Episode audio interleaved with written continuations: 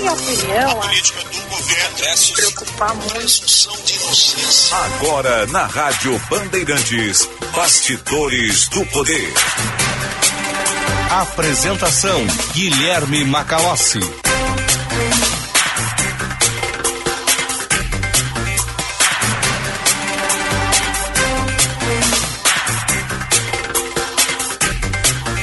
14 horas e 1 minuto, temperatura em Porto Alegre, 14 graus. Está começando aqui nas ondas da Rádio Bandeirantes mais uma edição do Bastidores do Poder, análise, opinião, informação e serviço até às 16 horas.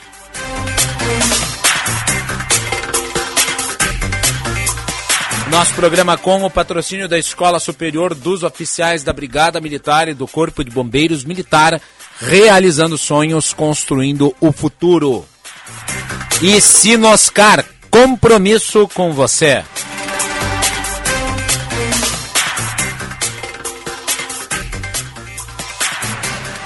Você acompanha o Bastidores do Poder pelo sinal FM da Rádio Bandeirantes 94.9.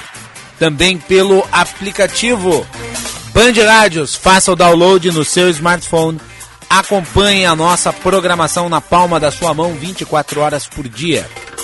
E tem o canal no YouTube, Band RS. Se inscreva. Você que está chegando aí das lives do Donos da Bola, Pito Final e Entre Amigos, seja muito bem-vindo. A participação do público pelo chat do nosso canal no YouTube e também pelo nosso WhatsApp. 980610949. 980610949. Muito obrigado a todos que participam enviando as suas mensagens, a participação dos nossos ouvintes e telespectadores pela internet. Lembrando sempre que a leitura dos comentários é feita ao longo da edição e também no encerramento dela.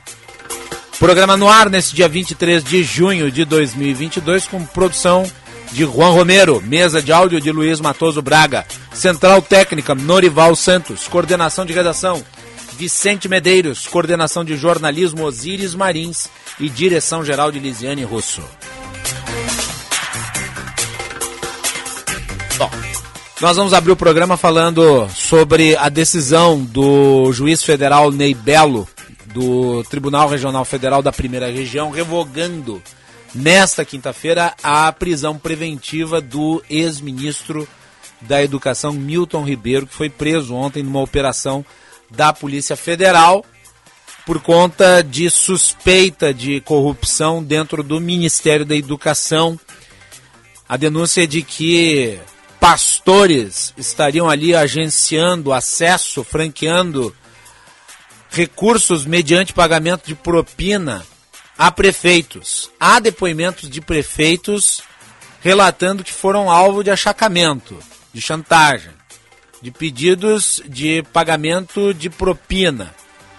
Também há áudio do ministro, à época, inclusive mencionando o presidente Jair Bolsonaro, que partiria do presidente a ordem para que ele desse prioridade nos atendimentos a esses pastores. Um pedido especial, nas suas palavras, reproduzimos este áudio, que foi divulgado em primeira mão à época pela Folha de São Paulo série de matérias aí começou a partir de uma investigação feita pelo jornal O Estado de São Paulo. O juiz Ney Belo também determinou a soltura desses pastores, Gilmar Santos e Arilton Moura. Com a decisão, as audiências de custódia que estavam marcadas para a tarde desta quinta-feira foram canceladas. O ex-ministro foi preso pela Polícia Federal em Santos por ordem de Renato Borelli, da 15ª Vara Federal do Distrito Federal. Passaria então por essa audiência de custódia por videoconferência para então a detenção ser ou não confirmada. O Milton Ribeiro foi preso pelos crimes de tráfico de influência, pena prevista de 2 a 5 anos de reclusão, corrupção passiva de 2 a 12 anos de reclusão, prevaricação, 3 meses a 1 ano de detenção e advocacia administrativa, 1 a 3 meses. A investigação apura tráfico de influência e corrupção para liberação de recursos do Fundo Nacional de Desenvolvimento da Educação, que é o principal fundo com orçamento dentro do MEC. Na noite desta quinta-feira, o ex-ministro, através dos seus advogados, entrou com um pedido de habeas corpus no TRF1. A solicitação foi distribuída para o juiz que determinou a soltura, no caso, Ney Belo. O documento afirma que a defesa não teve acesso aos autos no caso e que Milton não sabe o motivo de ter sido preso. A decisão que decretou a prisão do Milton estava em sigilo até o começo dessa quinta-feira. Renato Borelli diz ver, abre aspas, indícios de delitos, fecha aspas, suficientes para decretar as prisões preventivas. Determinou que a operação de busca e apreensão contra os investigados fosse feita com a máxima discrição possível. Abre aspas. Resta comprovada a existência de periculum libertatis, perigo de estar em liberdade, eis que os investigados, em espécie de gabinete paralelo, estavam inseridos no contexto político do país ao ocuparem cargos de destaque no Poder Executivo Federal, o que lhes possibilita proceder de forma a interferir na produção, distribuição ou mesmo ocultação de provas que podem ser úteis aos esclarecimentos de toda a trama delitiva. Fecha aspas. Então, essa aqui é a avaliação feita pelo juiz que determinou a prisão, Renato Borelli. O juiz responsável pelo exame do habeas corpus do TRF1, que é o tribunal que é a segunda instância do juizado federal e que está sediado no Distrito Federal, entendeu, entretanto, que haviam elementos constitutivos na argumentação da defesa para que é, estes é, que estão sendo investigados fossem soltos. Eu tenho aqui nas minhas mãos a decisão, é uma decisão não tão longa do juiz Ney de Barros Belo Filho. Né? Uma decisão que trata é, deste habeas corpus. Né? Bom, já circulam nas redes sociais é, as primeiras críticas ao fato de ele ter decidido dessa forma.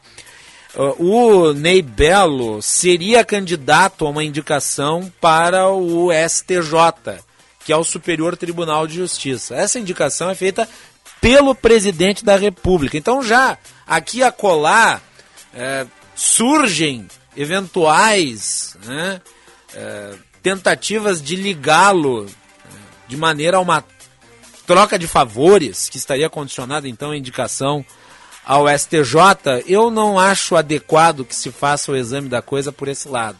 É preciso analisar a decisão jurídica e se há elementos suficientes para que se balize a soltura ou não. Bem, é, existe legislação a respeito em termos de uh, prisões que eventualmente levem alguém não condenado a ir parar atrás das grades. E elas estão no CPP, que é o Código de Processo Penal.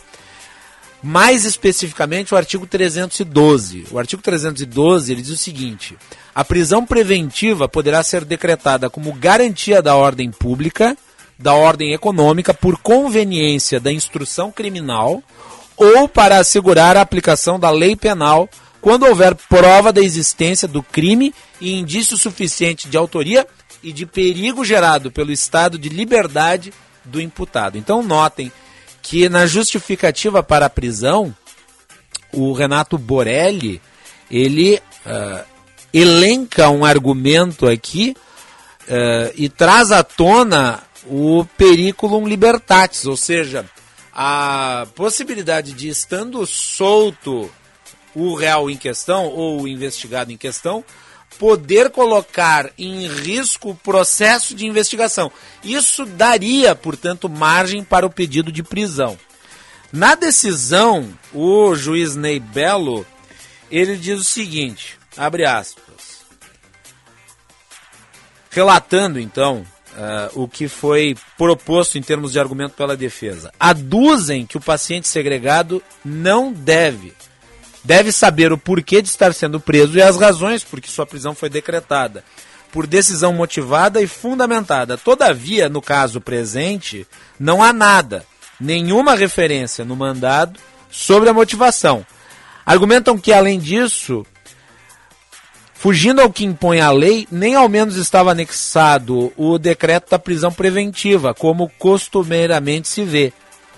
Sustentam que a temeridade do édito cautelar impugnado surge também de sua absoluta extemporaneidade, pois, conforme se observa da própria e notória repercussão do caso originário pela imprensa nacional, os fatos impulsionadores da ordem prisional ocorreram há muitos meses, conforme se infere no pedido de instauração de inquérito policial originalmente tramitado perante o Supremo Tribunal Federal.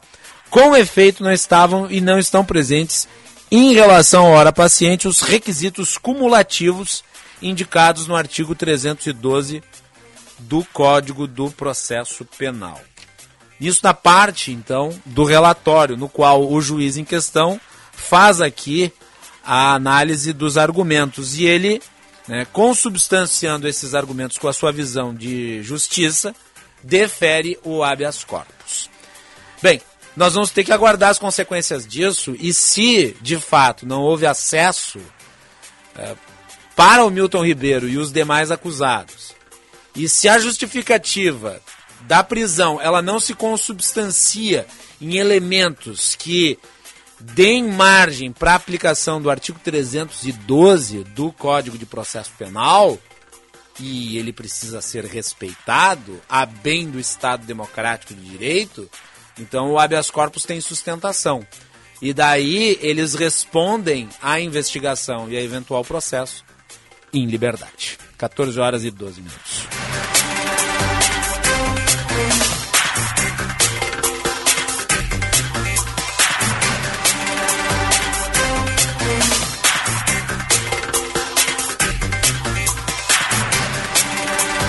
Também chama atenção o fato de Ney não ter analisado né, aquilo que está posto na justificativa do pedido de prisão. E esse é um elemento que precisa estar no debate em relação à matéria. Agora, notem, eu não estou aqui fazendo uma apreciação política, eu estou fazendo aqui uma análise jurídica. E nessa hora, a gente sempre tem muita grita política, porque gosta ou não gosta do do sujeito que está preso, né? porque concorda ou não com seus pressupostos ideológicos. Longe de qualquer pressuposto ideológico, nós precisamos nos ater ao processo legal. Né? Se a prisão foi indevida, bom, então cabe o habeas corpus e ponto final, é isso. Agora, se ali existe justificativa suficiente para que a prisão seja mantida, e me parece que são pessoas influentes, principalmente os pastores, né, e o argumento de que Bem, eles não estariam mais é, no dia a dia do ministério, não acho que isso seja de todo verdadeiro. É, é necessário, daí então, caçar o habeas corpus. E, obviamente, quem decretou a prisão, ou quem pediu a prisão, vai recorrer à instância necessária para tanto. Enquanto isso, o juiz que decretou a prisão está sofrendo ameaças, né, Juan? Boa tarde. Boa tarde, Macalossi. Boa tarde, ouvintes aqui do Bastidores do Poder. Exatamente segundo a própria Justiça Federal do Distrito Federal, essas ameaças que o juiz Renato Borelli vem recebendo partiram de apoiadores do ex-ministro da Educação, ex-ministro que foi preso nesta quarta-feira, e já foram encaminhados, então, pedidos de investigação para a Polícia Federal. O juiz Renato Borelli, que é da 15ª Vara Federal Criminal do Distrito Federal, recebeu, então, essas ameaças contra quem o, o magistrado impediu ordem de expediu ordem de prisão preventiva na investigação sobre o que se chama de gabinete paralelo instalado no Ministério da Educação com o favorecimento de pastores na distribuição de verbas. Um caso que foi revelado inicialmente pelo jornal O Estado de São Paulo. E segundo a Justiça Federal do Distrito Federal, já foram encaminhados então esses pedidos, mas o órgão não, de, não detalhou como foram as ameaças, de que modo foram essas ameaças. A Polícia Federal executou então esse mandado de prisão preventiva contra o ex-ministro ontem, nessa quarta-feira, no âmbito do, da operação chamada Acesso Pago. Hum. Dentro dessa mesma ofensiva, o juiz Renato Borelli também decretou a prisão dos pastores Gilmar Santos e Arilton Moura, esses que têm um acesso privilegiado ao governo Bolsonaro. E como mostrou o também o jornal Estado de São Paulo, desde a época da prisão, desde o dia da prisão do ex-ministro, os o grupo de bolsonaristas, de apoiadores do presidente Jair Bolsonaro, recuperaram uma decisão de 2020 do próprio juiz Renato Borelli para tentar minimizar essa decisão sobre o ex-ministro Milton Ribeiro. Na ocasião, o juiz Renato Borelli determinou que Bolsonaro fosse obrigado a usar máscara nos espaços públicos de Brasília. Decisão essa que um dia, eh, dois dias depois acabou sendo derrubada pelo Tribunal Regional Federal da primeira região, responsável ali pelo Distrito Federal. Aliados do presidente Bolsonaro insinuam que o juiz teria alguma motivação ideológica para perseguir o chefe do executivo. Mas o histórico de decisões do juiz Renato Borelli não atestaria esta tese. O magistrado tem na sua carreira uma lista de despachos contrários a políticos de diferentes partidos, como o PT e também o MDB. O nome do juiz acabou sendo também compartilhado pelos perfis do deputado Eduardo Bolsonaro, que é do União Brasil de São Paulo, e do senador Flávio Bolsonaro, do PL do Rio de Janeiro. E o, o ex-secretário de Incentivo à Cultura, André Porciúncula, classificou o caso como ativismo judicial. O deputado Eduardo Bolsonaro publicou nas suas redes sociais a seguinte frase, em, abre aspas, sim, o juiz que sentenciou o presidente a usar máscara é o mesmo que mandou prender o ex-ministro Milton. O Foi que a... não tem nada a ver uma coisa com a outra, né? Foi a publicação do deputado federal. Aliás, Eduardo eu não gosto disso, notem. Né? O juiz que determinou a prisão, então, é enquadrado pelos bolsonaristas como um juiz petista. Aliás, o Bolsonaro deveria ter usado máscara, ele de fato estava infringindo a legislação existente no Distrito Federal. Tá? Uh, o fato de ele ser presidente não o coloca acima da lei. Muito pelo contrário, o fato de ser presidente faz com que ele tenha que respeitar a lei até de uma forma mais permanente do que a sociedade em si, porque ele tem que dar o exemplo, tá? Então, uh, uma coisa não tem relação com a outra.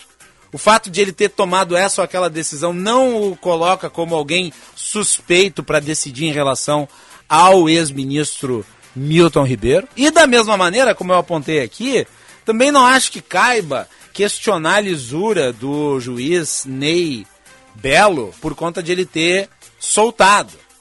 Sabe por quê? Porque a a decisão do habeas corpus, ela não é uma decisão de mérito.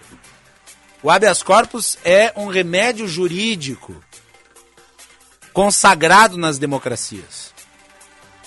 É, e que serve exatamente para é, dar garantias àqueles que estão sendo alvos de uma acusação, de uma investigação, de um processo. E, e defender a existência do habeas corpus e defender que ele seja concedido a alguém, observados os critérios para tanto, não é e nem configuraria a defesa de impunidade, muito antes pelo contrário. Nós temos que ser bastante racionais aqui. Quem defende habeas corpus é defensor do Estado Democrático de Direito. Habeas corpus é uma garantia que todo cidadão tem. Quem quer caçar habeas corpus é defensor do AI-5, que nem o deputado Daniel Silveira. Né? Quem quer estado de exceção não gosta de habeas corpus. Habeas corpus é um instrumento da democracia. Conceder o habeas corpus, e me parece que aqui existem argumentos Vamos analisar depois lá as justificativas do pedido de prisão. Uh, se enquadram né, uh, para a prisão preventiva. Eu até acho que devem enquadrar. Mas se o réu não teve acesso à sua defesa, é natural que seja concedido um habeas corpus. Uh, se o réu não teve acesso à acusação, é óbvio que ele, ele tem direito ao habeas corpus. São duas coisas diferentes. E nós temos que saber analisar a coisa sem o fetiche ideológico. Sem estarmos viciados no processo de transformar tudo né, e todas as condutas em coisas relativas a Lula e Bolsonaro, porque não é assim que a justiça funciona. Né? Uh, e mesmo, mesmo, vejam, mesmo que não hajam motivos para uma prisão preventiva, ainda assim não está a se tratar de mérito.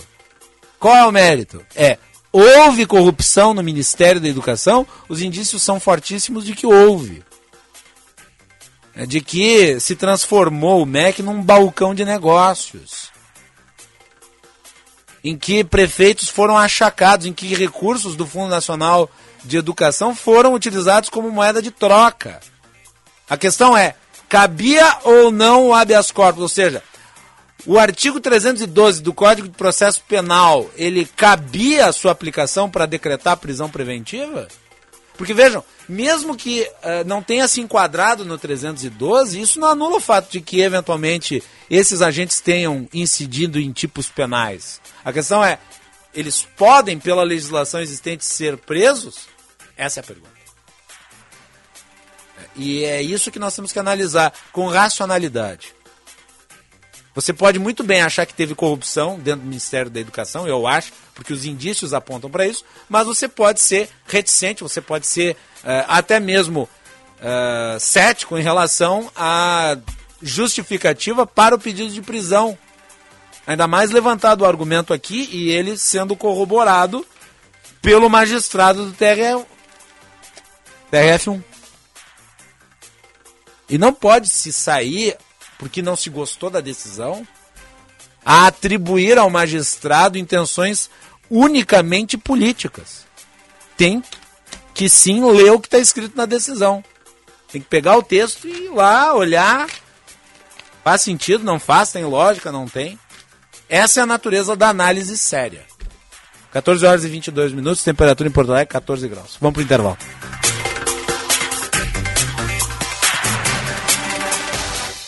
A chance que você esperava para comprar seu seminovo chegou. Vem aí a chance única Sinoscar, dia 25 de junho, das 9 às 18 horas, na Sinoscar de Novo Hamburgo. Mais de 200 oportunidades para você sair de seminovo na hora, além de música e diversão. Dia 25 na Sinoscar de Novo Hamburgo. Sinoscar, compromisso com você.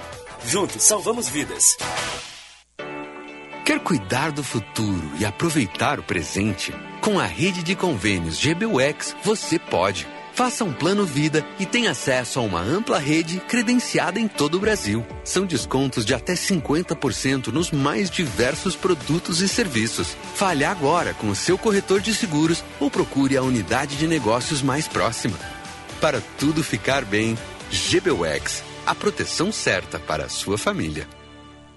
Minuto Simers. O Sindicato Médico do Rio Grande do Sul atua em prol da proteção, saúde e da valorização aos médicos, através da defesa política, jurídica, contábil, ofertas e serviços totalmente especializados aos médicos. Associe-se ao Simers e tenha qualificadas facilidades em sua vida profissional e pessoal. Ligue 51 30 27 37 37. Simers. Defender os médicos é defender a saúde. Tem gente que tem fome. Fome por viver, por trabalhar, por acreditar. Tem gente que tem fome por crescer, por realizar, por sonhar. Mas nada disso é possível com fome. Faça sua parte e ajude a mudar essa realidade. Acesse riograndecontrafome.al.rs.gov.br e contribua com esse movimento. Uma campanha da Assembleia Legislativa e entidades parceiras. Menos indiferença, mais igualdade. Conheça o curso de Direito da ESBM, com conteúdo voltado ao ingresso nas carreiras militares. O curso capacita você a ingressar numa das principais carreiras jurídicas do Estado. Saiba mais em www.esbm.org.br ou pelo telefone 51 981 47 92 42. ESBM, realizando sonhos, construindo o futuro. A gente nunca sabe quando um acidente ou uma emergência vai acontecer, em casa ou no trabalho. Por isso, ter um plano Transul com ambulâncias que estarão na sua porta em minutos é tão importante. Conheça os planos familiares e empresariais, a partir de R$ 49,90 por mês. Maior frota de emergência do sul do Brasil, 24 horas por dia. Ligue 0800 0090 192 ou acesse transul.com.br.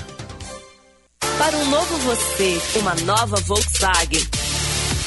Neste mês, na Unidos, não perca a chance de comprar o seu SUVW Volkswagen. O impactante Nivus e toda a inovação da T-Cross estão com taxa zero. Sim, com taxa zero e pronta entrega. Unidos, a casa da Volks, na Ipiranga, pertinho da PUC. Aproveite, é a sua oportunidade de ter um Volkswagen zero quilômetro. No trânsito, sua responsabilidade salva vidas. Volkswagen. O Grafogame, disponibilizado pelo governo federal por meio do Ministério da Educação, está com novos mapas, novas fases e surpresas. O Brasil já é o primeiro do mundo em downloads do jogo. Professores e pais de todo o país já usam o Grafogame para apoiar a aprendizagem e a alfabetização das crianças. Baixe gratuitamente o Grafogame no seu celular, tablet ou computador. Saiba mais em alfabetização.mec.gov.br. Ministério da Educação, Governo Federal, Pátria Amada Brasil. Rádio Bandeirantes. Fechada com você. Fechada com a verdade. Com a verdade. Você está ouvindo Bastidores, Bastidores do, poder, do Poder na Rádio Bandeirantes. Com Guilherme Macalossi.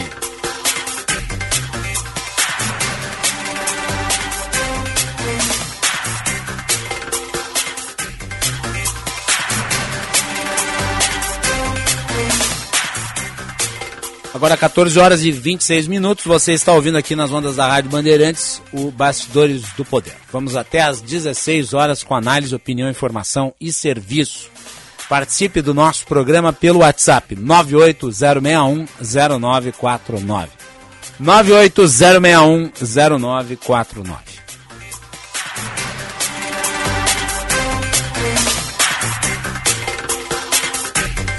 Bastidores do Poder com patrocínio da Escola Superior dos Oficiais da Brigada Militar e do Corpo de Bombeiros Militar. Conheça o curso de Direito da ESBM, com conteúdo voltado ao ingresso nas carreiras militares. O curso capacita você a ingressar numa das principais carreiras jurídicas do Estado. Saiba mais em www.esbm.org.br ou pelo telefone 5198 147 9242. ESBM, realizando sonhos, construindo o futuro. E Sinoscar, mês do seminovo é na Sinoscar. Um mês inteirinho de ofertas e condições imperdíveis. Sinoscar, compromisso com você. Juntos salvamos vidas. E atenção, fique atento. Beba água pura, muita água, livre de vírus e de bactérias. Água sem cheiro, sem gosto, com importantes sais minerais, ideal para sua saúde e de sua família. Purificadores e mineralizadores de água natural, gelada, alcalina, com ou sem ozônio é na WaterSul. Ligue o WaterSul 3231 4567. WaterSul, atenção total ao cliente. Visite o nosso site www.watersul.com.br. Vamos com informações do trânsito na sequência Josh Bittencourt. Serviço Bandeirantes. Repórter Aéreo. Quer conquistar seu carro novo sem pagar juros? Então faça um consórcio Embracon. Esse é o lance certo que pode mudar sua vida. Embracon, porque sonhar não tem limites. Muito boa tarde, Macalossi. Muito boa Uma tarde. Uma quinta-feira também a todos aqui no Bastidores do Poder. Atenção para a última ocorrência grave em atendimento na capital, um acidente envolvendo carro e moto na rua Dona Firmina, bem próximo a Bento Gonçalves, no bairro São José. O motociclista ficou ferido, já foi atendido pelo SAMU e agora o trânsito já vai ser liberado. Mais cedo, dois carros bateram no cruzamento da Ipiranga com a Salvador França, acidente apenas com danos materiais e os veículos foram colocados no canteiro central, não tem bloqueio agora nesse trecho da Ipiranga. Quer conquistar seu carro novo sem pagar juros? Então faça um consórcio em Bracon. Esse é o lance certo que pode mudar sua vida. Em Bracon, porque sonhar não tem limites. Macalossi.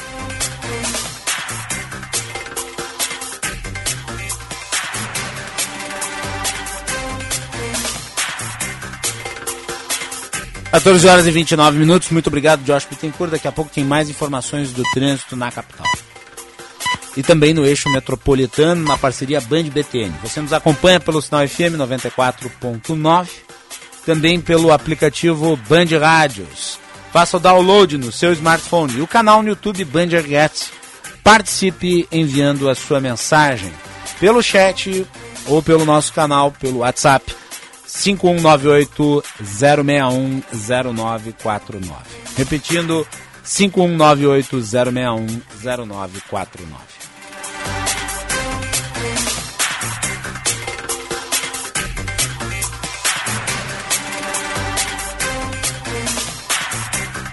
Bem, vamos uh, trazer aqui informação, serviço, né? Temporal deixa estragos na Serra Gaúcha, choveu muito aí nas, nas últimas 24 horas.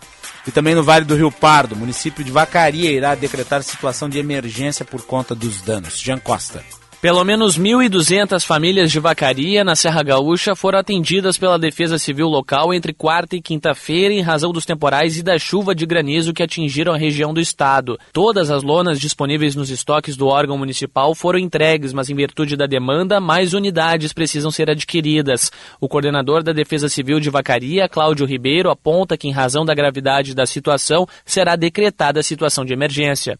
Nós estamos desde as nove da noite trabalhando nisso. Logo ali até meia-noite nós já estávamos com 500 casos atingidas. Esse número poderá passar dos 1.300 por aí. Já fizemos uma reunião com a Defesa Civil Estadual, já tivemos uma reunião com o prefeito aqui e nós vamos decretar a situação de emergência logo que a documentação estiver tudo certo. Em Lagoão, município do Rio Pardo, pelo menos 65 residências na área urbana foram atingidas. As equipes da prefeitura local atenderam 46 famílias com a entrega de lonas. De acordo com o prefeito da cidade, Cirano de Camargo, houve uma conversa com a Defesa Civil Estadual para agilizar o envio de recursos para auxiliar os moradores de Lagoão. Agora a gente vai começar a botar no sistema e eles prometeram de vir para o município de Lagoão segunda ou terça. A gente dá uma recorrida nesses locais que foram mais atingidos, né, para ver a gravidade da situação e para a gente tomar as providências devidas, no caso, né? Sim. Porque eles vão ajudar a nossa população, né?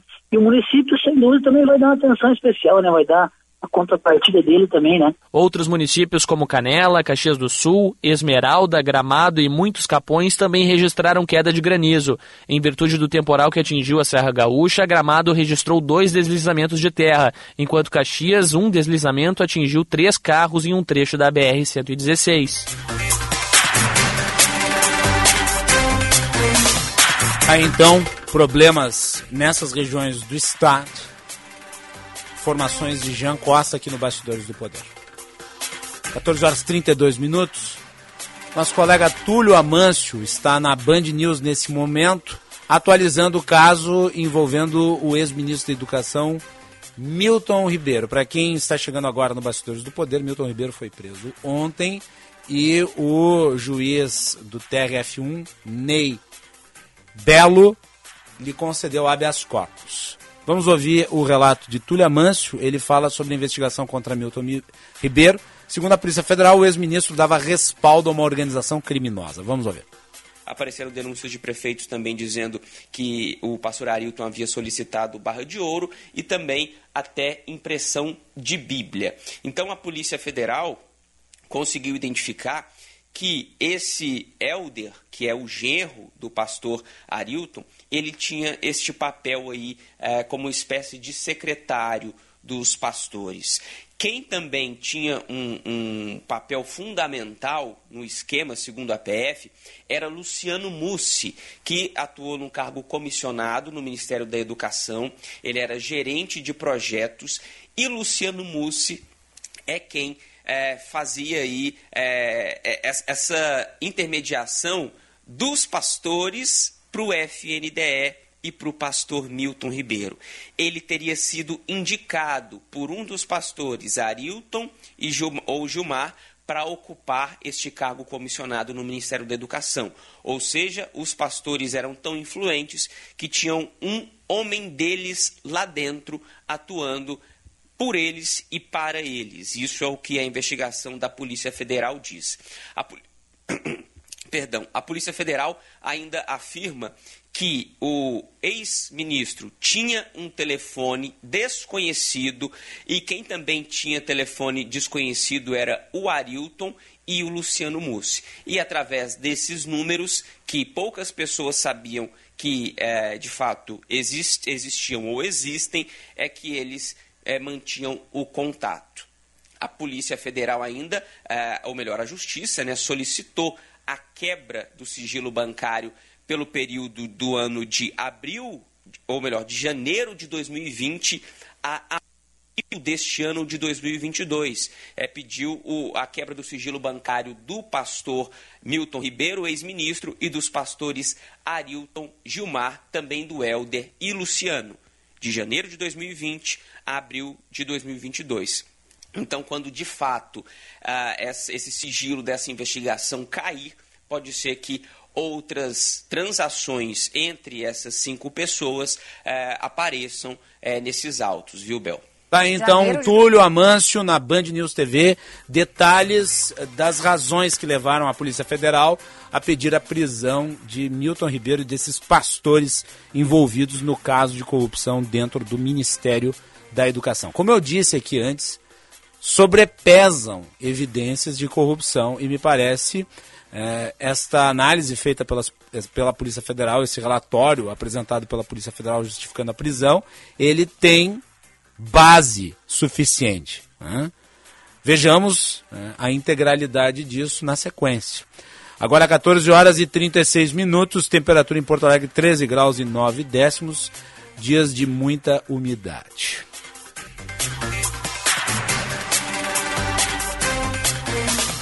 A especulação também daí em nível federal sobre a possibilidade de alteração na lei das estatais.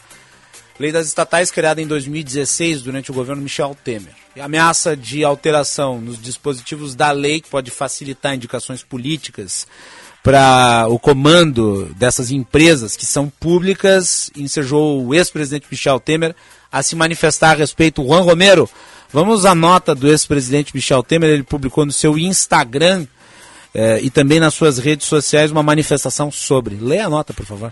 Vamos lá, Macalossi, nota imprensa soltada pelo ex-presidente Michel Temer, instado a me, a me posicionar sobre possíveis alterações na lei das estatais, promulgada em meu governo, tenho a dizer que tal iniciativa não deveria sequer ser cogitada. O que se espera do mundo político é que se aperfeiçoe continuamente a legislação e as instituições brasileiras, não que promova retrocessos.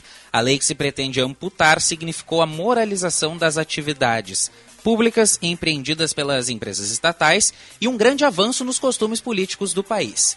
Teve o mérito de profissionalizar a gestão dessas empresas e, com seu novo regramento, permitiu a recuperação da Petrobras da crise pré-falimentar em menos de ano e meio. As estatais prestam grandes serviços ao país e precisam ser protegidas. Por isso, as notícias a respeito das alterações me causam tristeza cívica. É com muita inquietação que peço responsabilidade, serenidade e equilíbrio às lideranças que comandam hoje os destinos do país. Mas estejam certos, se houver retrocesso, a cobrança virá, nota do ex-presidente Michel Temer. Muito bem, nós vamos conversar sobre tudo isso com o presidente do Instituto Não Aceito Corrupção procurador Roberto Livianu. Seja muito bem-vindo, presidente. Prazer recebê-lo aqui no Bastidores do Poder. Muito obrigado por ter atendido o convite da Rádio Bandeirantes. Olá, um grande prazer conversar com vocês. Presidente, vamos começar por aí, vamos começar por esse assunto secundário aqui, que é a potencial alteração na lei de proteção às estatais. Eu sou um sujeito de formação liberal, eu acho que quando o Estado pode, deve privatizar, porque Uh, empresas uh, longe do poder de controle de políticos tendem a ser mais eficientes. Mas não privatizando, elas devem ser geridas da melhor forma possível. E a lei de proteção das estatais, essa lei, a 13.313 de 2016, ela representou, digamos, uma evolução institucional e que me parece agora vai ser fragilizada. Eu lhe pergunto qual é o risco da fragilização de tal legislação? Bom, eu tenho confiança que não será fragilizada. Da minha parte, eu vou lutar muito por isso e já estou construindo estratégias para resistir a essa fragilização. Eu acho que você colocou de maneira muito apropriada, muito correta. Não vamos entrar no mérito se o melhor caminho é mais na direção estatizante ou na direção liberal, não vamos entrar nesse mérito. Mas o fato é o seguinte: qualquer que seja o número de empresas estatais que nós devemos, devamos ter no país, as empresas estatais que nós temos, e vamos é, adotar o exemplo e examinar a Petrobras, que é uma empresa estatal extremamente relevante, que existe, está no Brasil em funcionamento desde 1953, é, ensejou a aprovação em 2016 da Lei de Proteção das Estatais, a Lei 13.303. Como você bem colocou aqui, a lei representou um avanço, um aprimoramento na proteção das empresas estatais. Por quê? Porque trouxe salvaguardas, trouxe proteções nas aquisições, nas compras, na aprovação de nomes para compor o conselho de administração da empresa, na direção da empresa. Com isso, você imuniza a empresa em relação à questão da cultura do compadrio, você não permite que haja manipulação em relação à escolha desses dirigentes, porque, infelizmente, no Brasil, ao longo do tempo, essa questão de nepotismo, dessa cultura do compadrio. Opa! Tivemos um pequeno um corte na fala do Roberto Liviano. Olá. Nós tivemos uma pequena interrupção, Roberto, na sua conexão. Desculpa. Eu vou pedir para que tu repita só o final dessa sua primeira manifestação. É, me desculpe. Então, ao longo do tempo, nós te, temos tido no Brasil uma, uma cultura histórica de patrimonialismo, de nepotismo, de compadrio político, da classe política tentando interferir na gestão das empresas públicas. Então, em 2016, essa foi uma boa iniciativa, um bom legado do governo Temer, no sentido de proteger a gestão das empresas públicas. E houve um motivo específico. Qual é o motivo específico? Depois que se destampou o caldeirão de corrupção a partir da Operação Lava Jato, nós tínhamos, como você bem colocou aí, uma situação pré-falimentar da Petrobras, ela tinha uma dívida de 160 bilhões de dólares. 160 bilhões de dólares. Isso foi objeto das investigações da Lava Jato. Também tivemos a questão do represamento do aumento de tarifa no governo Dilma. Isso tudo ensejou, no início do governo é, Pedro Parente, a necessidade da edição de um plano plurianual para a recuperação da empresa. É? E, junto com o plano plurianual para a recuperação da empresa, apresentou-se uma iniciativa legal para proteger as empresas estatais como um todo. Mas a origem da lei das estatais foi o case Petrobras. O que, que está acontecendo agora? Nós estamos aí há três meses das eleições e o quarto presidente da Petrobras, em breve, vai assumir o poder e há a questão da tarifa. A questão da tarifa não é uma questão que é oriunda de fatores de Saturno, de Vênus ou de Marte. Não. A questão da tarifa da Petrobras não é um capricho, não é coisa de um menino mimado. Da... Não, não. Essa é uma questão de advém, que advém de um processo histórico da Petrobras, que é, é produto, é consequência desse processo que vem de recuperação de anos que a governança da Petrobras vem é, procurando resolver, solucionar, e além disso, além desse fator, lógico, existe a conjuntura internacional. Agora é importante destacar, eu até mencionei isso aqui uh, em edições anteriores do Bastidores do Poder. Uh, eu falei que a ideia de se alterar a lei de proteção das estatais, a Lei 13.303, ela tinha o objetivo de fazer com que essas uh, entidades que são de Estado, esses órgãos de Estado, retornassem ao período pré-petrolão, em que não havia regramento nenhum nas indicações, em que havia uma espécie de vácuo de, digamos, regulamentação a respeito, com poucos critérios técnicos, isso permitiu que o Arthur Lira né, fiasse a indicação do Paulo Roberto Costa para diretoria da Petrobras. Nós estamos falando agora deste Arthur Lira que quer descaracterizar esta mesma lei que criou proteção para o comando da companhia. Exatamente, muito bem colocado. É muito importante, Macalossi, nós termos essa visão e resgatarmos esse processo histórico, como você bem colocou. E é importante também lembrar uma outra coisa. Quando a gente estuda direito, logo no começo do curso, a gente aprende que a, uma das principais, a mais importante fonte do direito é a lei. Por que, que a lei é tão importante? Pela sua estabilidade, pela segurança que a lei oferece. Né? A lei de improbidade, ela começou a se pensar em mudá-la depois de quase 30 anos de vigência. Agora está se falando em mudar o Código de Processo Penal, porque ele está em vigor desde 1941. São 80 anos de vigência. A lei das estatais ela está em vigor há seis anos. Não há aquilo que se chama no mundo físico de fadiga de material. Não houve fadiga nenhuma de material em relação à lei das estatais. A lei ela não pode ser um produto descartável que você faz a lei e amanhã, do mesmo jeito que você troca de roupa, ah não, agora os interesses de ocasião são outros, eu vou jogar fora a lei porque a minha conveniência de hoje é outra. Não se pode agir dessa maneira, porque aí nós estamos vivendo uma total selvageria em que os interesses oportunísticos de poder falam mais alto. E aí você tem uma verdadeira traição à essência democrática. E na democracia o poder tem que ser exercido para o povo, em nome do povo, e não para acomodação de interesses. Agora você tem a tarifa que tem que ser aumentada por conta de todo esse histórico de problemas da Petrobras, e as pessoas estão se incomodando, o presidente está se incomodando, aliás, ele tem motivos para se incomodar, porque o seu ministro, que ele dizia que punha a mão no fogo por ele, foi preso, né? É, não apenas a mão, a cara inteira, né, pois é, presidente? Muitos problemas que deveriam incomodá-lo, mas rapidamente um juiz do Tribunal Regional Federal já deu habeas corpus. O mesmo juiz que deu prisão domiciliar para Gedel Vieira Lima, com 51 milhões lá em Salvador, é o mesmo Ney Belo Filho que quer ir para o STJ.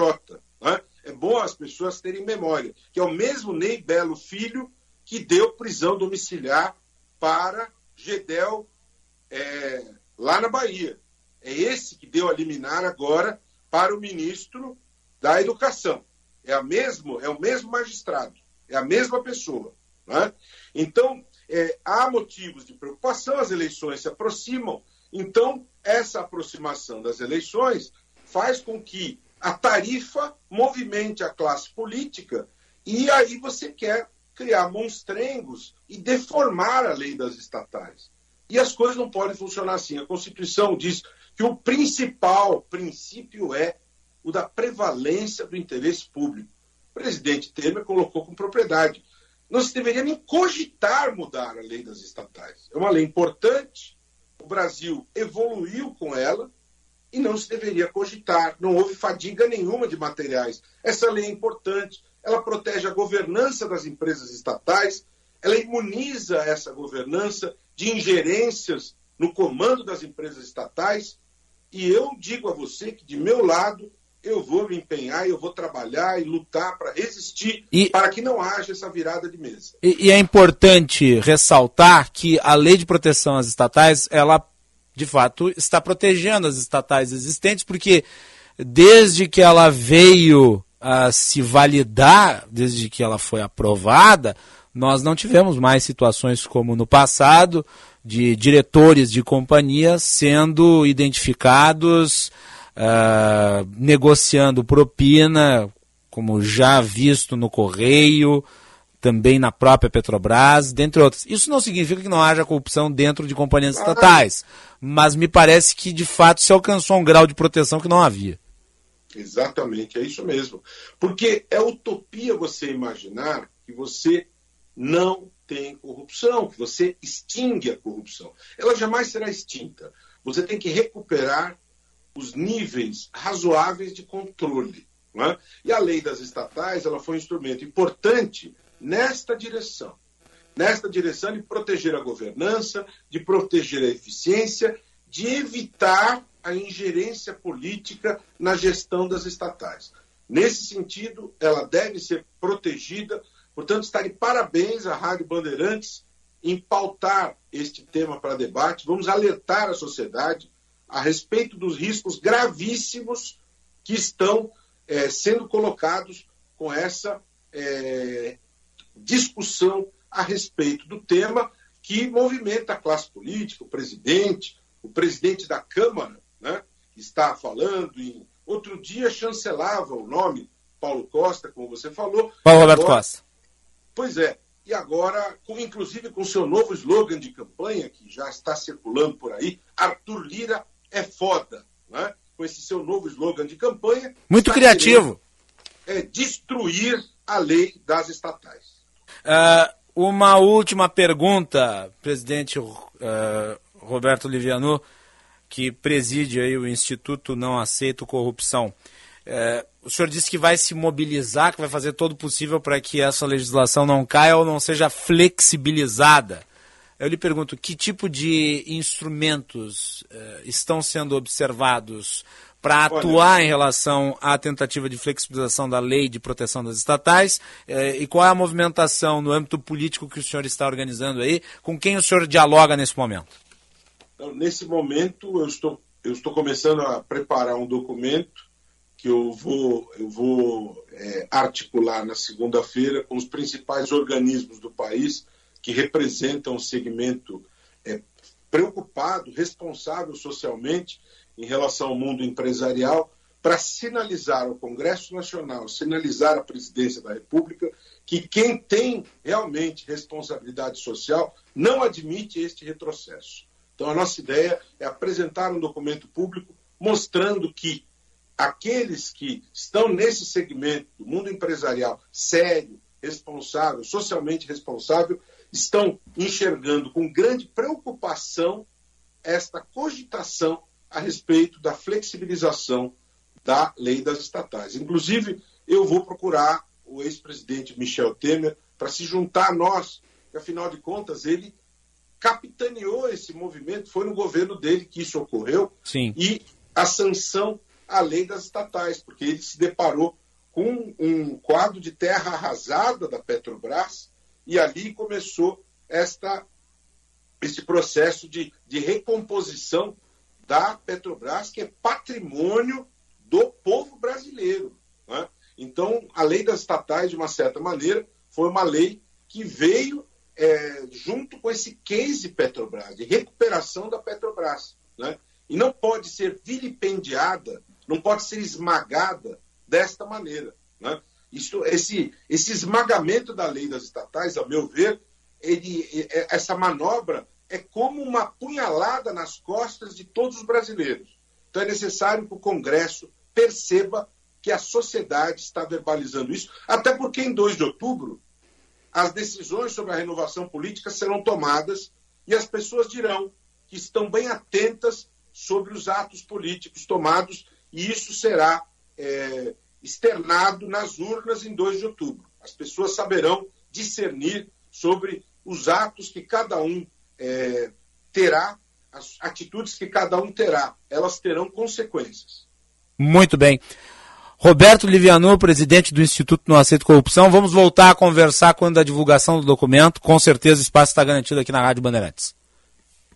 Muito obrigado, parabéns por colocar esse assunto em debate. Vamos amplificar cada vez mais o conhecimento disso, para que nós não permitamos retrocessos, como houve em relação à lei de improbidade, como houve em relação à lei da ficha limpa e outras situações. O recente aprovação do Estatuto da Advocacia, que permite blindagem de escritórios de advocacia, o processo de aniquilamento das leis que protegem o patrimônio público está em curso. Né? Então vamos resistir a isso para proteger o patrimônio público. Muito obrigado e até a próxima conversa.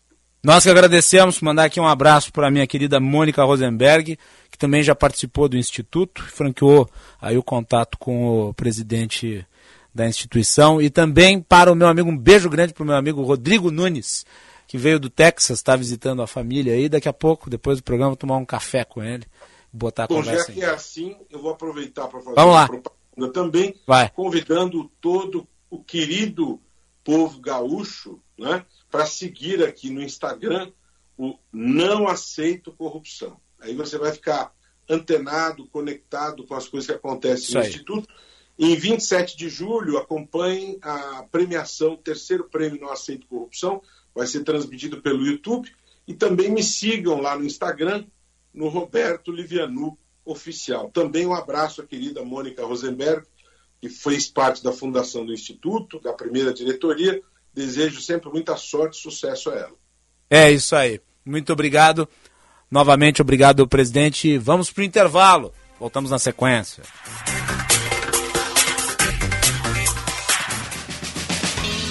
Senhor empresário, alugue veículos para sua empresa com a maior locadora gaúcha. Citicar Aluguel de Veículos. Ter sua frota terceirizada permite mais recurso financeiro disponível para você investir no seu negócio.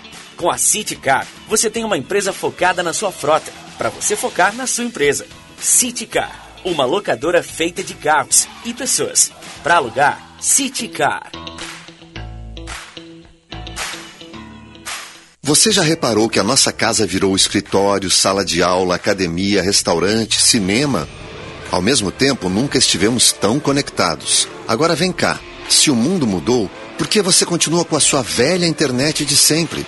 Conheça a Blue 3, internet de alta performance, via fibra ótica com estabilidade total e 100% da velocidade contratada. Acesse blue3.com.br e surpreenda-se. Blue 3, internet all day. Atenção, fique atento. Beba água pura, muita água, livre de vírus e bactérias. Água sem cheiro, sem gosto, com importantes sais minerais, ideal para a sua saúde e de sua família. Purificadores e mineralizadores de água natural, gelada e alcalina, com ou sem ozônio é na WaterSul. Ligue o WaterSul 3231 4567. WaterSul. Atenção total ao cliente 3231 4567. Visite o nosso site www.watersul.com.br.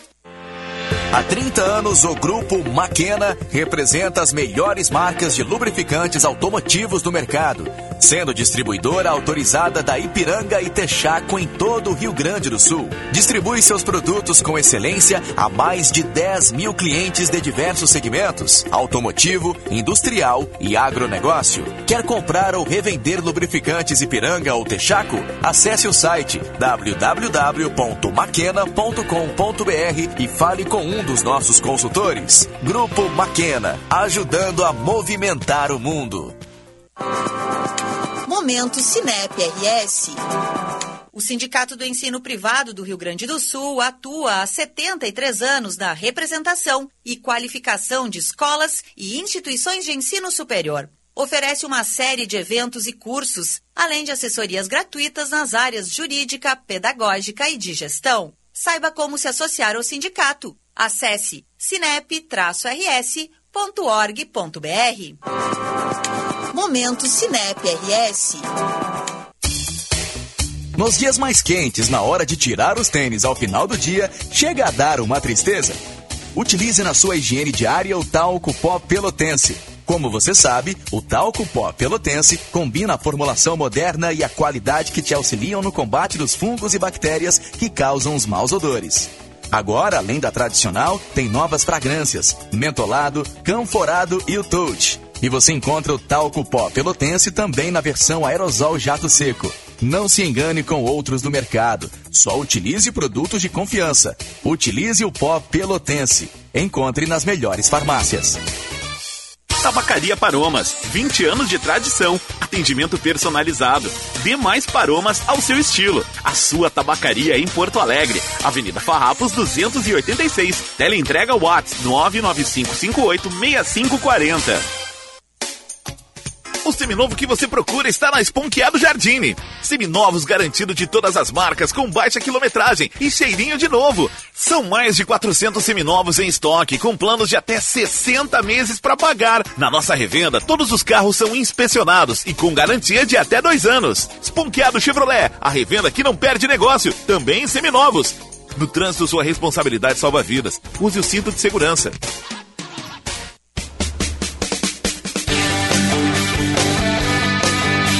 Jogo para consolidar a presença no G4. O tricolor enfrenta um adversário da parte de baixo da tabela. CSA e Grêmio, com narração de Marco Antônio Pereira. Do Grêmio! A bola vai rolar nesta quinta-feira às nove e meia da noite. E o futebol da Bandeirantes começa às oito horas, com Tiger Junk e o jogo aberto. Jornada Esportiva. Parceria. Talco Pó Pelotense. Banrisul. Espaço Luz. KTO.com. Sinoscar. E Sanar Farmácias.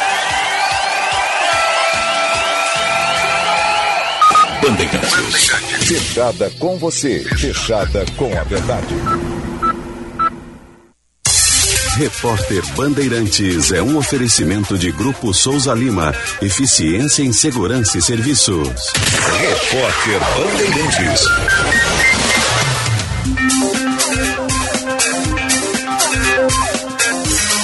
Uma boa tarde para quem acompanha a Rádio Bandeirantes. Nós estamos começando mais um Repórter Bandeirantes. A reunião para definir o novo presidente da Petrobras deve acontecer amanhã. Andresa Buzani traz as atualizações. Está prevista para acontecer amanhã a reunião do Comitê de Elegibilidade da Petrobras para analisar a indicação de Caio Paz de Andrade à presidência da estatal. Caio é secretário especial de desburocratização do Ministério da Economia e é indicado pelo governo. O Ministério de Minas e Energia também retificou a lista de nomes indicados do governo federal para compor o Conselho de Administração da Petrobras. A informação foi confirmada pela estatal, que recebeu os documentos na terça. Foram retirados os nomes de José João Abdala Filho e Marcelo Gasparino da Silva. Agora a lista conta com oito candidatos. O senador Randolph Rodrigues afirma que conseguiu as 27 assinaturas necessárias para a criação da CPI destinada a investigar as denúncias de corrupção e tráfico de influência no Ministério da Educação. A quantidade mínima de assinaturas foi alcançada depois da operação da Polícia Federal, que prendeu o ex-ministro da Educação, Milton Ribeiro. A ação da Polícia Federal levou os senadores a retomar esforços iniciados em março, quando o caso veio à tona pela abertura de uma CPI no Senado. O corpo da ex-modelo e jornalista Danusa Leão, morta ontem, será cremado amanhã, no Rio de Janeiro. Isabela Rangel conta pra gente os detalhes. Será cremado na sexta-feira, às quatro da tarde, o corpo da ex-modelo, jornalista e escritora Danusa Leão, de 88 anos. Ela morreu nesta quarta-feira, na Clínica São Vicente, na Gávea, na zona sul do Rio, onde estava internada devido a um efizema pulmonar. Danusa morreu por insuficiência respiratória. A artista entrou para a história como uma das personalidades mais marcantes da sociedade carioca no século XX. Irmã de Nara Leão, ela viu surgir a bossa nova no apartamento onde morava com a família. Além disso, Danusa foi a primeira modelo brasileira a desfilar fora do país. Obrigado a você que acompanhou o repórter Bandeirantes. Sou experiente, mas também moderno. Sou inovação, ação. Sou nacional e sou fundamental. Sou forte. Sou diversos serviços e o melhor custo-benefício. Sou parceria e credibilidade. Sou a sua tranquilidade. Souza Lima. Uma empresa líder com diversos serviços para todas as empresas. Sou tudo o que o seu negócio precisa. Grupo Souza Lima. Gente cuidando de gente. Sempre. Sabe aquele ritual de pesquisar na internet em qual canal o jogo do time vai passar ou esperar um amigo responder a sua mensagem? Com o Sky, ele está com os dias contados. Porque com a Sky não tem como ficar perdido na programação. Vai de Sky pré-pago, que não tem mensalidade. Você recarrega quando quiser a partir de 14,90. Ligue 0800 728 7163. Vai de Sky 0800 728 7163. Histórias das Copas. Oferecimento Sorridentes. Alinhador invisível é na Sorridentes. Sorriso de primeira e de verdade. Agende uma avaliação. Sferrier, a água mineral rara para quem tem sede de saúde. A única com pH 10 e vanádio. KTO.com. Para você que gosta de emoção. Dê seu palpite em KTO.com. Votomassa, se tem. Acaba bem. GRI, ar-condicionado inverter é GRI, maior fabricante de ar-condicionados do mundo. E Euro 17 Crédito, o seu correspondente bancário. euro17.com.br.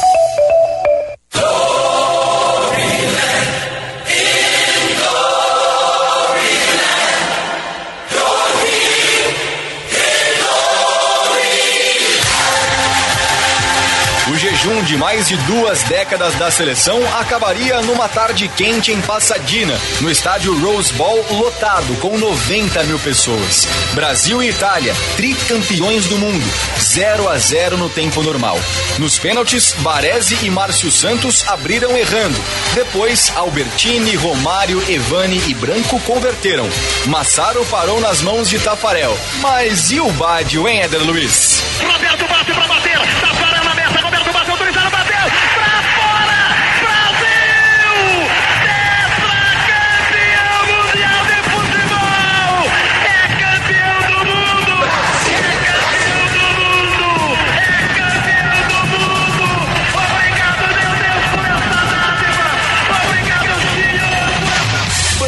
Bandeirantes, a rádio de todas as Copas. A emoção, mais uma vez, vai contagiar. Vamos rumo à Copa do Mundo da FIFA Qatar 2022. Repórter Bandeirantes. Você está ouvindo Bastidores, do, Poder, na Rádio Bandeirantes. Com Guilherme Macalossi.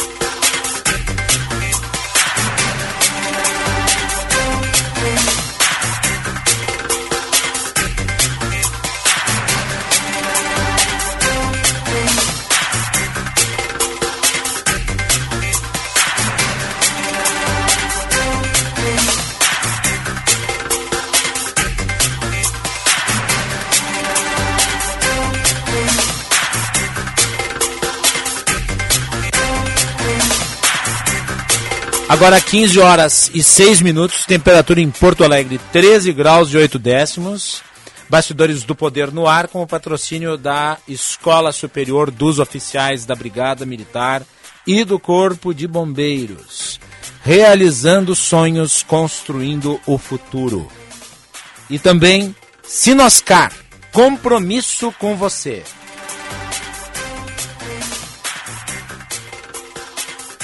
Você nos acompanha pelo sinal FM 94.9, pelo aplicativo Band Rádios e pelo nosso canal no YouTube Band RS. Obrigado pela audiência, mande a sua mensagem. Obrigado aí a quem está enviando a sua participação. Nós temos uma mensagem aqui do João Carlos de Petrópolis. Eu vou respondê-la rapidamente, nós temos nosso convidado aqui no estúdio. Macaló, se você responderia ao vivo, se acredita nas pesquisas, ele se refere, obviamente, às pesquisas de intenção de voto que são divulgadas pelos veículos de comunicação e algumas dessas pesquisas, elas inclusive são contratadas por instituições financeiras. Uh, não é uma questão de fé. Né? Uh, pesquisas elas trabalham com elementos científicos. Uh, elas podem ser mais ou menos precisas e podem eventualmente errar. Nós temos que analisar as pesquisas segundo os critérios, segundo os dados presentes e termos sempre em mente que elas são fotografias de momento e que, e eu gosto dessa definição, elas, elas representam, elas conseguem trazer elementos de realidade, que não necessariamente são a realidade como um todo. Porque, como qualquer pesquisa científica, elas têm eventualmente viés, elas têm distorções. Então, uma pesquisa não pode ser encarada como uma realidade crua e definitiva ela é um elemento da realidade. Ela pode indicar algo acontecendo. É isso que, na minha avaliação, é uma pesquisa e eu sempre as interpreto dessa maneira. Então, desse ponto de vista, eu acredito em pesquisas. Agora, eu não vou dizer que a pesquisa é a realidade consolidada, até porque nós temos um, digamos, ambiente em que eh, o imponderável eh, se assumiu como norteador. As últimas eleições presidenciais, aliás, elas tiveram todas elas fatos que podem ser considerados imponderáveis. Por exemplo, em 2014 nós tivemos um pré-candidato que morreu, vítima de um acidente de avião, o Eduardo Campos. E ele era o terceiro colocado nas pesquisas. Em 2018, o candidato Jair Bolsonaro tomou uma facada, quase morreu. Isso mudou o curso da eleição. E as pesquisas que até então indicavam uma coisa erraram. Mas, até aquele momento, era uma outra realidade. Então nós temos que ter muito cuidado nisso. Tá bem? Nós vamos falar sobre os 10 anos de uma importante instituição que trabalha no âmbito da segurança, Patrulha Maria da Penha. Realização de um documentário também que fala sobre essa que é a principal política de proteção à mulher vítima de violência de gênero. Iniciou-se no Rio Grande do Sul em 2012, serviu como modelo para outros estados e ganhou inclusive destaque internacional. Nós vamos falar sobre isso com o presidente da ZOF-BM, o Coronel Marcos Paulo Beck, que está aqui no estúdio comigo. Coronel, é um prazer revê-lo. Boa tarde. Da mesma forma, meu amigo Macalossi, e da mesma forma um prazer poder falar aos ouvintes dessa poderosa e potente emissora, Bandeirantes. Muito bem, antes de nós adentrarmos dos 10 anos, uh, vamos reproduzir o teaser que foi produzido pela Azof BM da Maria da Penha, uh, os 10 anos dessa patrulha importantíssima, uh, que trazem ali elementos exatamente do trabalho que vem sendo executado. Quem está assistindo a nossa live no YouTube vai conseguir ver o teaser. Quem está nos ouvindo pelo Sinal FM 94.9 vai ouvir. Vamos reproduzir então. Começou a me xingar, me chamar de nega suja, nega relaxada. Aí ele pegou uma garrafa de uísque de cima do balcão e bateu com ela no meu rosto, na frente de todas as pessoas. Pegava facão e cortava, como tem os braços com cicatrizes. Eu não sei o que, que é, quais das violências são piores. Eu não sei qual das violências são piores.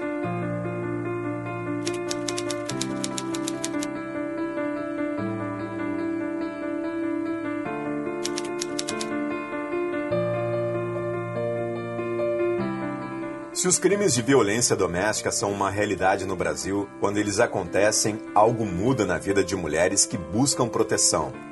Foi esse caminho que se abriu para a nossa equipe, rumo a quem faz a vigília da vida destas mulheres, a patrulha Maria da Penha.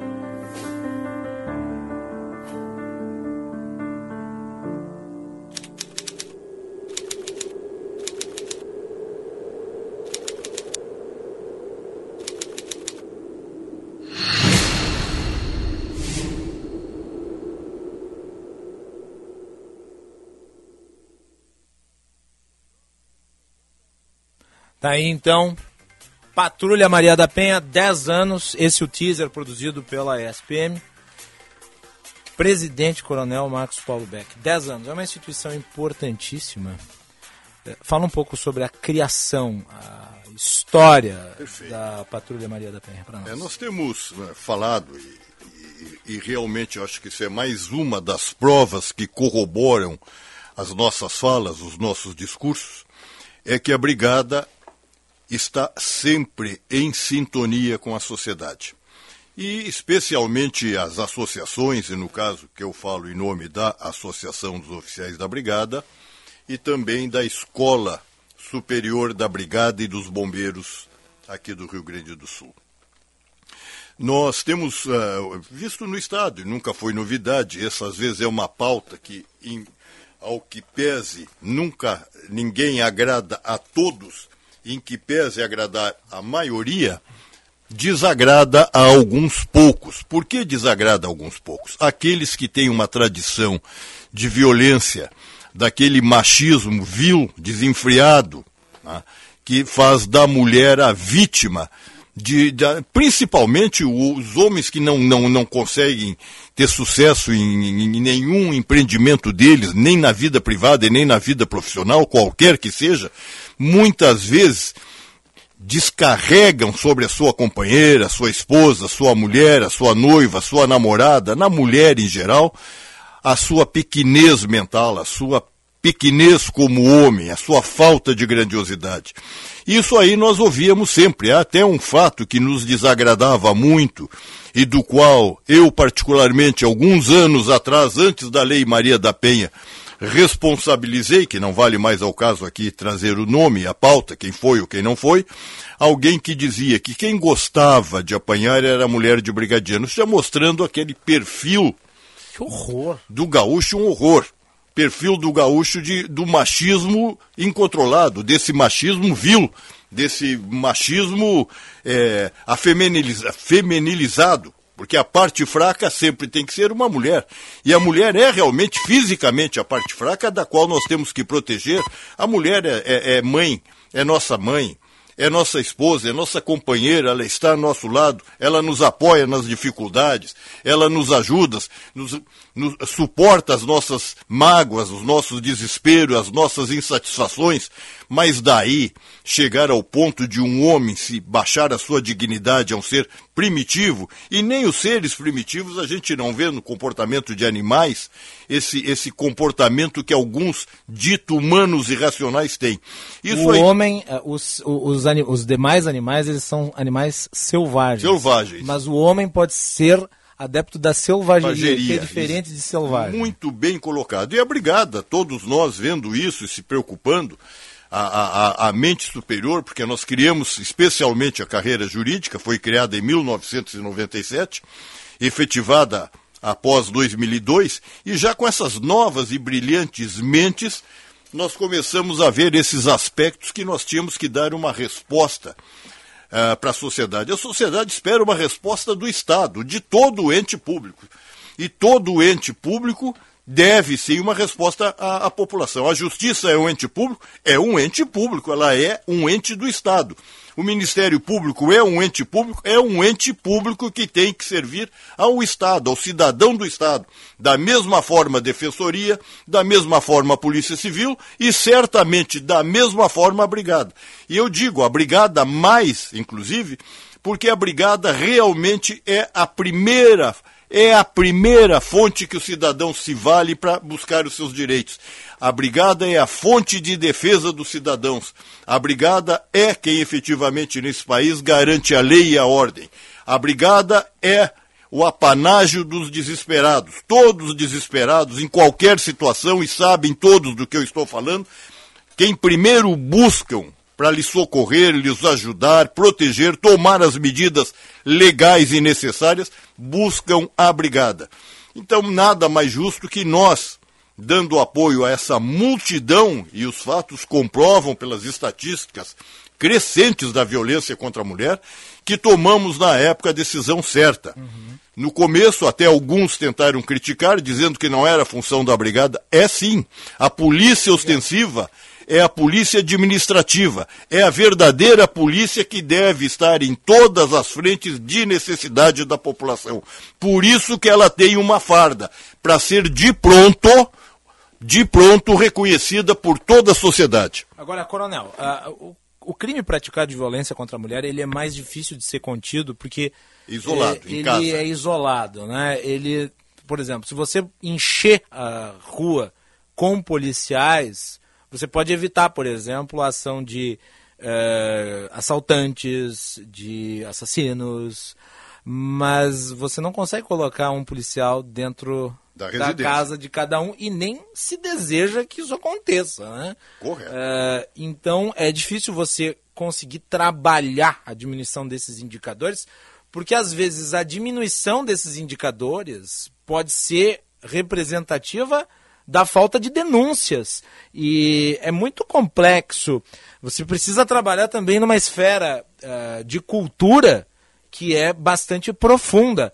Uh, claro, a patrulha ela desempenha um papel fundamental, mas ela tem, digamos, o trabalho extra que é relativo a esse tipo de crime que é conseguir, além de tudo, identificar os locais em que está acontecendo a violência. É uma violência silenciosa essa praticada contra a mulher.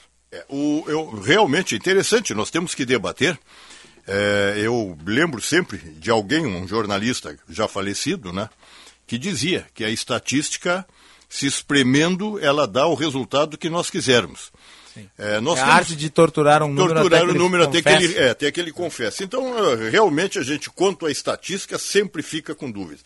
Mas uma coisa é certa: à medida que passam os anos e à medida que a coisa torna-se mais transparente, que as ações da Maria da Penha, da Patrulha Maria da Penha, tornam-se mais conhecidas do público, é, na medida que outras organizações que têm o dever e sim de ajudar nesse combate, como a polícia, o Ministério Público e a Defensoria e a Justiça, especialmente, também é, se, se tornam mais conscientes dessa, dessa obrigação, a população começa a, a, conhecer mais e por isso que as estatísticas talvez aumentem. Mas vamos levar em conta o que eu disse aqui, Macalossi, é até bom assim para a população é, saber. Eu falei em polícia ostensiva. E a polícia ostensiva não é aqui no Brasil, é em todo o mundo. É na Espanha, na França, em Portugal, Holanda, Alemanha, Estados Unidos, todos os países. Aliás, países que eu já tive o privilégio de fazer cursos, então conheço, posso falar com autoridade de qualquer dessas polícias, de qualquer sistema nesses países. Essas polícias são presentes pela farda, para o povo reconhecê-las de pronto. Tem o pessoal a civil? Claro que tem para reconhecer as zonas de maior atrito, de maior conflagração de crimes, isso também permeando com estatísticas.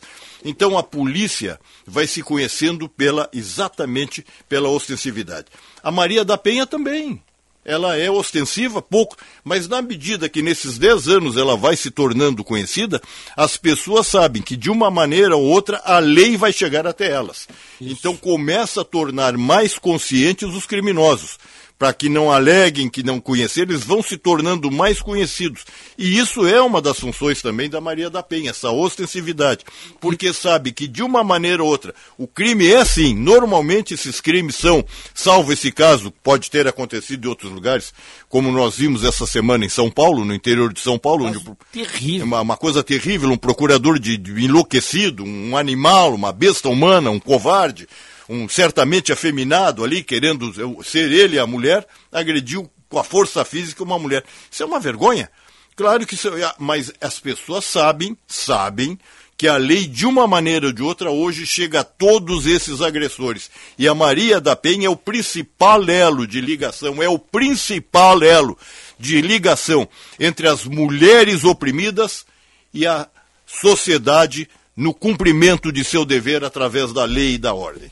Coronel, como é que a, se dá a atuação da, da, da patrulha? É, ela é requisitada, ela, ela é chamada, ela é por denúncia, é, ela faz operações, como é que funciona? Bom, o, o, brincando, o senhor já respondeu, por todos esses meios aí. A, a Maria da Penha, primeiro, ela tem todas aquelas mulheres já vitimadas e que estão sob a proteção da lei, ela procura ela vai é, tem uma, uma escala de rotatividade permanente, vendo como elas estão, procurando assistir, aconselhar, aconselhar inclusive se houver ameaças, possibilidade do agressor tentar voltar, então ela faz isso. Ela faz por denúncias e faz preventivamente em zonas carentes e não carentes, onde sinta-se por informações que as mulheres podem estar sendo vítimas. Ou seja, você pode denunciar para a Pode patrulha. denunciar. E a patrulha vai lá. Vai até lá. Para fazer a devida investigação. Para fazer a devida investigação. Só quero fazer um parênteses aqui, meu lá. prezado amigo Macalossi, para reconhecer nesse phaser que as pessoas viram agora da, da, da, da, da quanto a a Lei Maria da Penha, o que faz a brigada. Sim, a patrulha, os A patrulha, anos. exatamente. A patrulha Maria da Penha, quero reconhecer aqui os créditos desse trabalho, é da jornalista nossa da Zófia, a Cristina Adame, Sim. e do já reconhecido e premiado jornalista Newton Schiller. Então, gosto sempre de, de dar o crédito para quem merece. Quadros naquele... qualificados. Quadros qualificados. E, e, mais assim, a, a, a questão da Lei Maria da Penha é interessante. Nós combatemos muito e hoje é uma missão que está afeta uma missão que está mais afeta a Fundação Coronel Walter Perac Barcelos, do qual o presidente, eu era o presidente, hoje o presidente é o doutor Roberto Alexandre, da OAB, inclusive da Comissão de Constituição e Justiça da OAB, eh, também se preocupando com o suicídio, que nós batemos muito pela associação.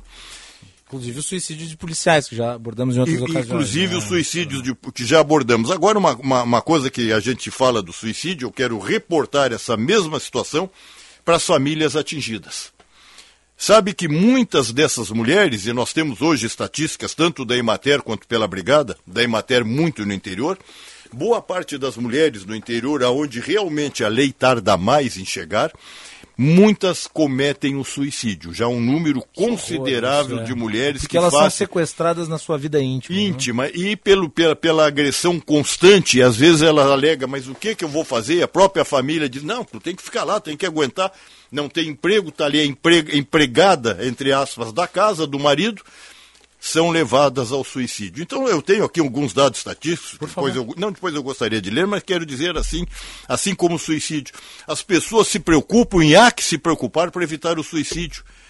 Mas não há preocupação, e eu tenho levado isso a público, o governo tem que se preocupar, tem uma secretaria de saúde, as entidades, com o que acontece com a família dessas pessoas. Assim como dos suicidas, a família das, das mulheres atingidas pela barbárie humana, pela violência humana, causa um, uma série de consequências negativas em filhos e filhas menores, é em pais e mães, na família de uma maneira geral. A família toda, principalmente os pais, os ascendentes, vivem com medo do que possa acontecer, das ameaças que o marido fez de levar a cabo e que tão, tem tantas vezes tem levado a cabo. Então não é tão simples só a mera agressão em si, é que o, aquilo que resulta antes da agressão, as ameaças, o envergonhamento da mulher, a, a, a submissão da mulher, até a agressão e as consequências que ficam nos filhos e nela mesma. Eu tenho os dados estatísticos aqui. Vou importante, ler, importante destacar os dados. Vou ler aí, alguns aqui. Vamos lá. É, de 2012 a 2020, a Patrulha da Penha atendeu 74 mil vítimas de violência doméstica. 74.342. Tá? É, vamos adiante. De dois, ainda nesse mesmo período, 147 mil visitas domiciliares. 147 mil visitas domiciliares é um número bem expressivo, né? Muito. É... Prisões de agressores, 930 prisões nesses oito anos. 930 prisões. E nós temos que considerar, são 497 municípios, 114 municípios desses têm a Patrulha Maria da Penha. Quer dizer, não são todos, os principais. Sim.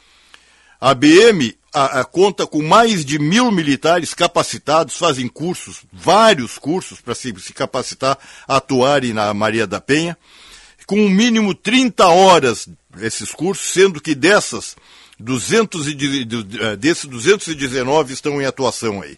Então são, são, são números, o Rio Grande também é, é, é o estado que despontou com, a, com essa Lei Maria da Penha, com essa Patrulha Maria da Penha, servindo de exemplo para vários outros estados do Brasil que hoje, dentro das polícias militares, tem também a Lei Maria da Penha.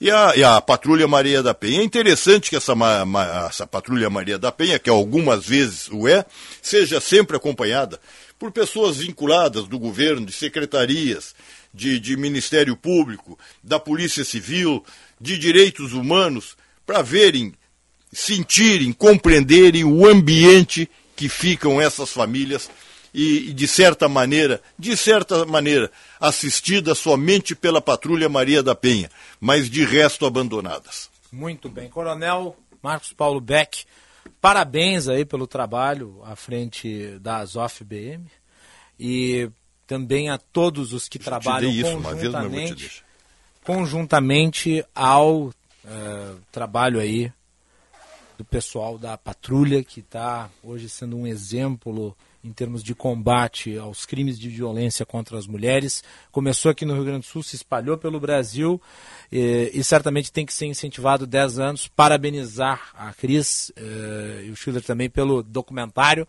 que em breve vai ser lançado. Uh, e agradecer a participação aqui, Coronel. Lhe deixo com a última palavra. Perfeito. Sempre é um prazer e eu quero dizer que antes de ser militar, antes de ser presidente da ZOF, eu sou um cidadão.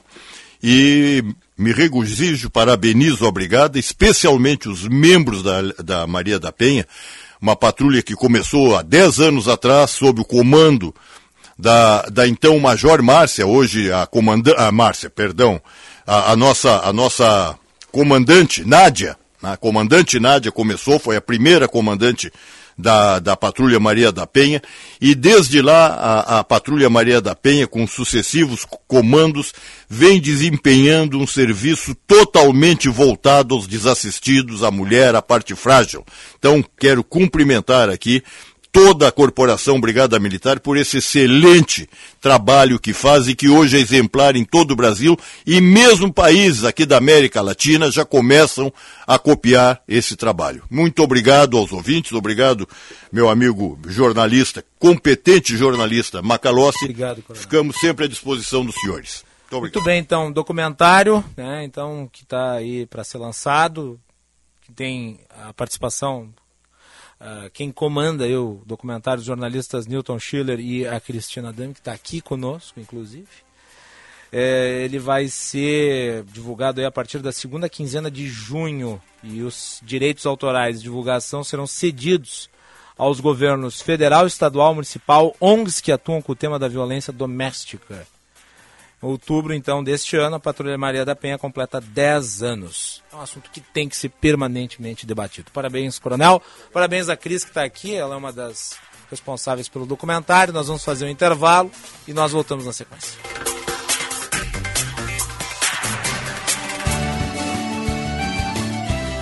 Agronotícias com Eduarda Oliveira. A declaração no CISDEVIM vai até o próximo dia 30. A vindima termina no final deste mês para fins da declaração anual da produção de uvas e geração de relatórios estatísticos. Após o fim da vindima para os estabelecimentos, as vinícolas têm até o dia 10 de julho para fazer a declaração da quantidade de uva recebida por variedade e que será industrializada. A legislação também estabelece que até 45 dias após a vindima, ou seja, o dia 15 de agosto, deve ser declarada pelas empresas a quantidade de vinhos derivados da uva e do vinho produzidos durante a safra de 2022, com as respectivas identidades. Agronotícias. Oferecimento Senar RS. Vamos juntos pelo seu crescimento. Audi Topcar. Descontos de até 15% para produtor rural. No Insta, arroba topcar.audi. E Programa RS Mais Renda, da CMPC. Uma oportunidade de renda com plantio de eucalipto. Não é porque o seu Audi tem mais de uma década que ele não merece toda a nossa atenção. Muito pelo contrário. Nesse mês, estamos com descontos imperdíveis nas revisões. Modelos a partir de 2018 tem 10%. Modelos entre 2015 e 2017, 15%. E os modelos até 2014 tem 20% de desconto. Desconto cliente fidelidade. Agende seu horário na Audi Top Car. Welcome to the top. Juntos salvamos vidas. O Senge convida. Inscreva-se hoje mesmo na 15ª edição dos Painéis da Engenharia, que no dia 23 na PUC irá tratar do tema A Engenharia do Futuro, Agentes e Possibilidades. Inscrições gratuitas no portal Senge e distribuição de brindes em celebração aos 80 anos do sindicato. Visite o estande do novo Plano Previdenciário Senge Prev BTG, o mais novo benefício criado pelo Senge para seus associados. Sindicato dos Engenheiros 80 anos. Nosso maior projeto é você. Você ainda não fez a vacina contra a gripe? Então não espere mais. Proteja toda a família contra a H3N2 e demais variantes do vírus influenza. Passe na Panvel e aproveite a vacina com aplicação por somente R$ 59,90. Para duas ou mais doses, pague somente R$ 54,90 cada. Acesse panvel.com/clinic e saiba onde se vacinar. Panvel, bem você, você bem. Dom Sete Hotel Fazenda, junto ao mar e à lagoa, um sonho de lugar. Venha viver essa experiência. Comida com história, um show da culinária campeira gaúcha com costelão no fogo de chão e outras carnes, pratos típicos e mais de 50 sabores. Dom Sete Fazenda, turismo gaúcho o ano todo. Informações e reservas 51 997 720877. Senhor empresário, alugue veículos para sua empresa com a maior locadora gaúcha. Citicar Aluguel de Veículos. Ter sua frota terceirizada permite mais recurso financeiro disponível para você investir no seu negócio. Com a Citicar, você tem uma empresa focada na sua frota, para você focar na sua empresa. Citicar, uma locadora feita de carros e pessoas. Para alugar, Citicar.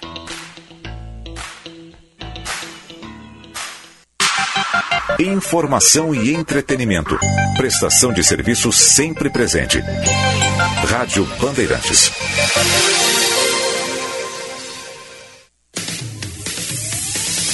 Você está ouvindo Bastidores, Bastidores do, poder, do Poder na Rádio Bandeirantes. Com Guilherme Macalossi.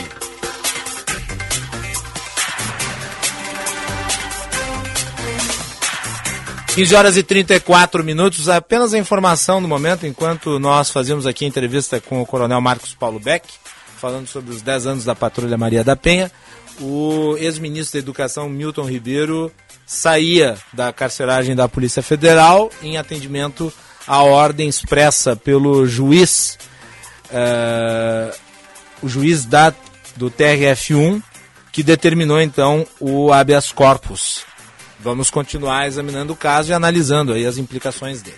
Informações do trânsito com Letícia Perim. Serviço Bandeirantes. Repórter Aéreo. Em Gravataí, sete postos de saúde funcionam em horários ampliados e mais duas unidades de saúde estão em construção. Prefeitura de Gravataí, cuidar e viver Gravataí.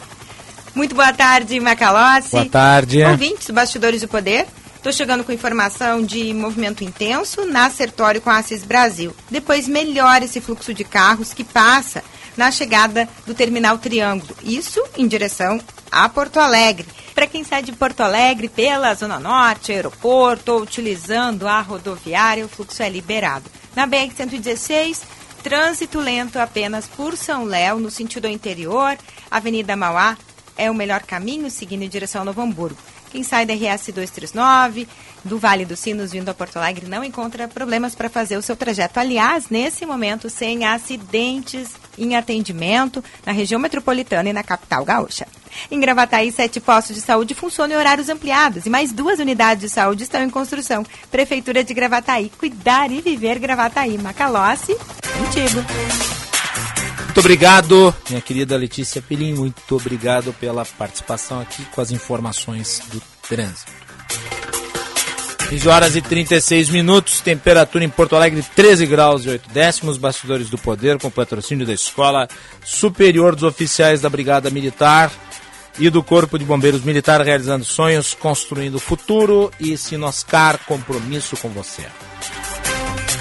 Vamos falar de marketing político. Nós estamos em ano de eleição. Marketing político é fundamental e ele vem passando por evoluções constantes, principalmente em virtude aí dessa nova ferramenta que é a internet, ainda nova, por conta que está sendo compreendida a partir da inserção dela na nossa vida através das redes sociais. Nós vamos conversar agora sobre o livro Marketing Político no Brasil. Está sendo lançado hoje, o livro está sendo publicado pela geração editorial. Um dos autores do livro, o livro tem um conjunto de autores, mas um dos autores do livro é o nosso colega aqui da Band, o Kleber Benvenu, que é colunista no Band Cidade e também apresenta na Rádio Bandeirantes o programa Outro Olhar.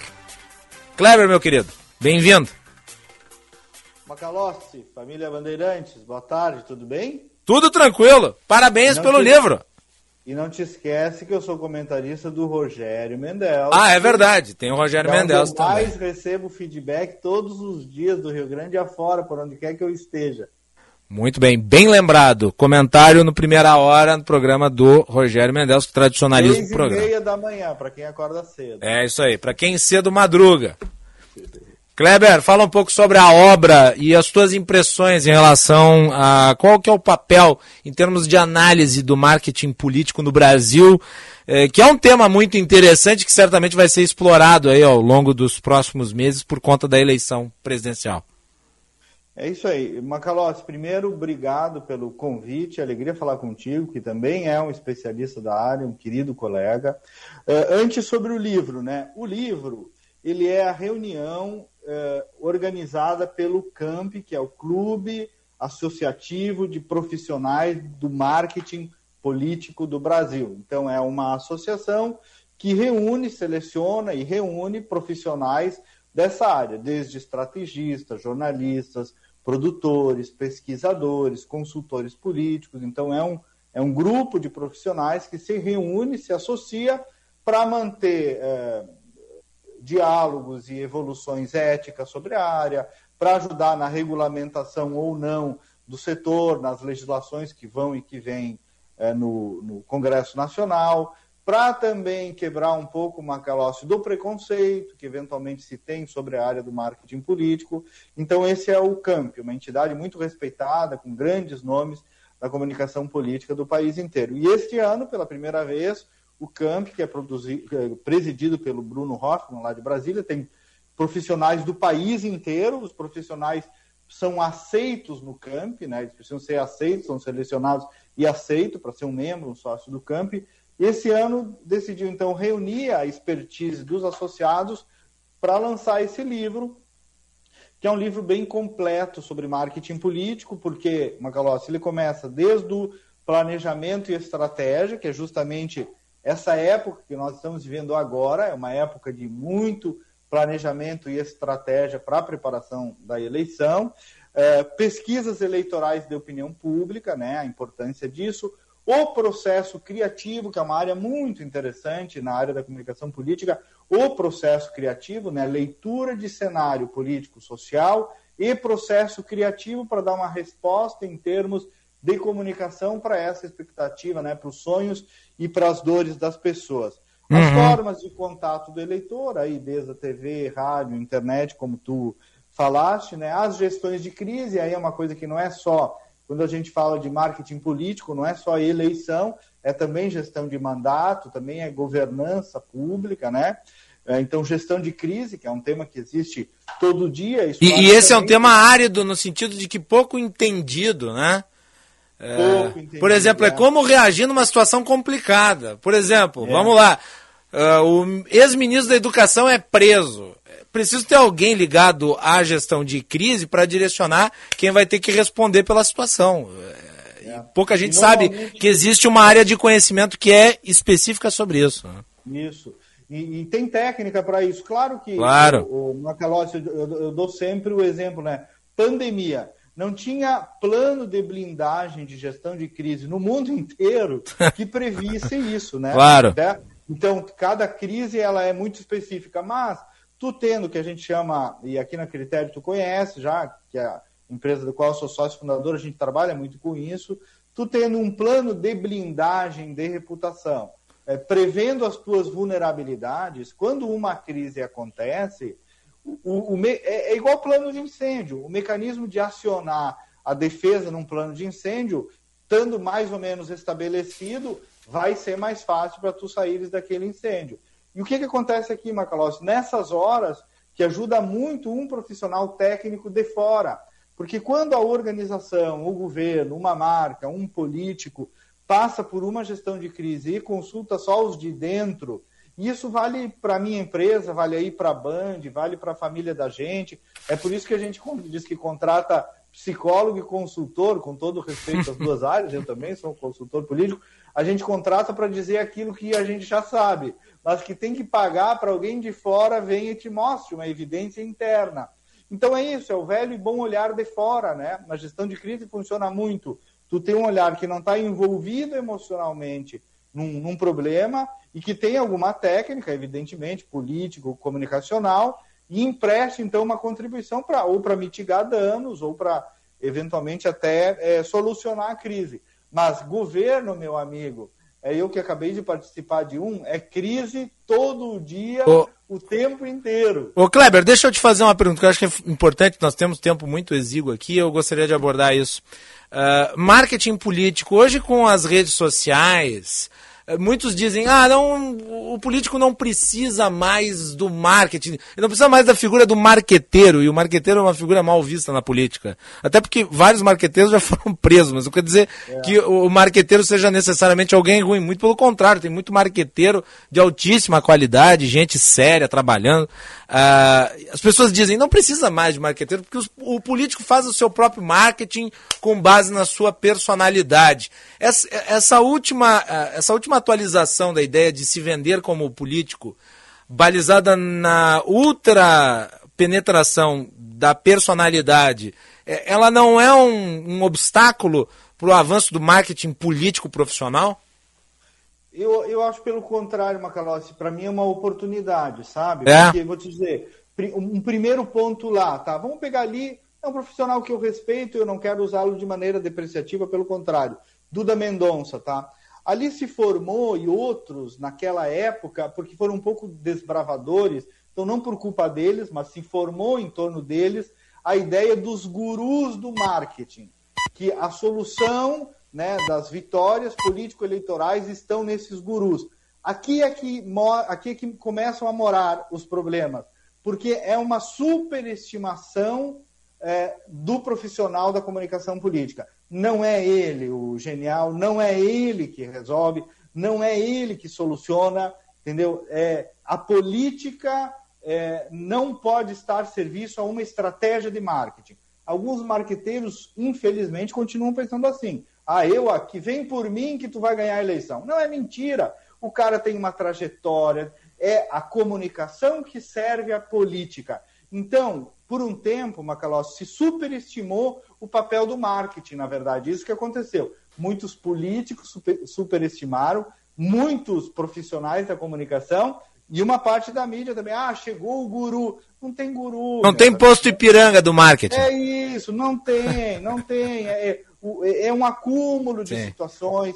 Nunca uma eleição se resolve por um fator só, evidente. E aí é que vem, Macalossi. Então, primeiro isso, menos marketing, mais política. Marketing no sentido aqui marketológico, de invencionice.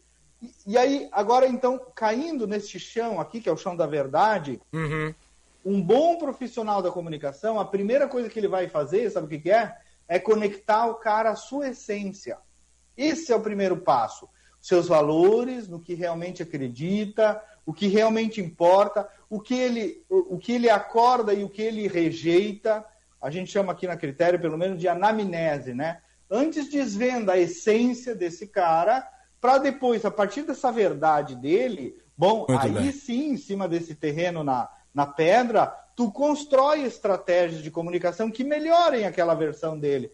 E aí nas redes sociais isso não muda nada, porque tem gente que está a fase da lacração está cansando um pouco, ninguém é lacrador todo dia, todo mundo precisa ser orientado para uma melhor. Eu digo sempre, é, precisa ser a melhor versão de si mesmo, mas não pode ser de mentira, tem que ser de verdade. Perfeito. Esse é o ponto para mim, e daí tem um pouco a ver, Macalós, com uma discussão também que a gente faz no campo sobre a ética na comunicação política e a ética da própria política. Não pode mentir para as pessoas, não pode inventar, mudar o candidato a ponto dele ser um fake, dele ser uma mentira. Né? A maquiagem tem que ser na medida certa, senão vira mentira. Muito né? bem. Kleber Benvenu, muito obrigado pela participação, pela, parabéns aí pelo lançamento. Marketing Político no Brasil, um livro com mais de 400 páginas. O lançamento com sessão de autógrafos hoje às 17 horas, ali no Teatro São Pedro. Os autores gaúchos estarão presentes, o Kleber estará lá. Deixa eu te perguntar, Kleber, rapidinho, porque nós estamos no limite do tempo. Uh, até que horas vai a sessão de autógrafos? Não sei, até que hora que tiver, estiverem os amigos lá. Vamos estar o José Luiz Fuscaldo, o Fábio Bernardi, o Gabriel Correa, a Tânia Moreira e o Cassiano, todos lá esperando vocês. E também o livro já está à venda, Macalossi, só procurar pelo nome, né? Uhum. Marketing Político no Brasil, na Amazon, na Cultura, quem quiser comprar online, também já está disponível. Quem gosta de política, liberdade, democracia, esses temas, acho que vai se divertir bastante lendo. A nossa live está a imagem do livro. Kleber, muito obrigado, parabéns pelo trabalho, meu colega. E os nossos microfones estão à disposição, mas você é da casa também, né? Obrigado vocês, obrigado a Tim Macalós, parabéns pelo trabalho, para a produção toda. Beijo no coração aí de vocês. Depois eu apareço lá. Um abraço. Por favor, um abraço. 15 horas e 48 minutos, vamos para o intervalo, voltamos para o encerramento do programa. A chance que você esperava para comprar seu seminovo chegou. Vem aí a chance única Sinoscar, dia 25 de junho, das 9 às 18 horas, na Sinoscar de Novo Hamburgo. Mais de 200 oportunidades para você sair de seminovo na hora, além de música e diversão. Dia 25 na Sinoscar de Novo Hamburgo. Sinoscar, compromisso com você. Juntos salvamos vidas. Aí, turma, aqui quem fala é o Teló e eu dei uma fugidinha para ter um dedo de prosa com vocês, hein? Já estão participando da campanha Pra Ganhar Compre Lar? A cada três produtos Lar, leva um número da sorte para cadastrar no site praganharcomprelar.com.br. São 500 mil reais em poupanças. Meio milhão, turma. E quanto mais números, mais chance de ganhar. Pra ganhar, compre Lar. É sabor na mesa e dinheiro no bolso. Quarta temporada de Stranger Things acabou de chegar e com a Claro, sua casa brilha até no mundo invertido. Assine Claro Virtua 350 mega com assinatura Netflix inclusa por R$ 94,99 nos primeiros três meses do combo. Ligue 0800 720 1234. Com a Claro, a casa brilha. Consulte condições de aquisição.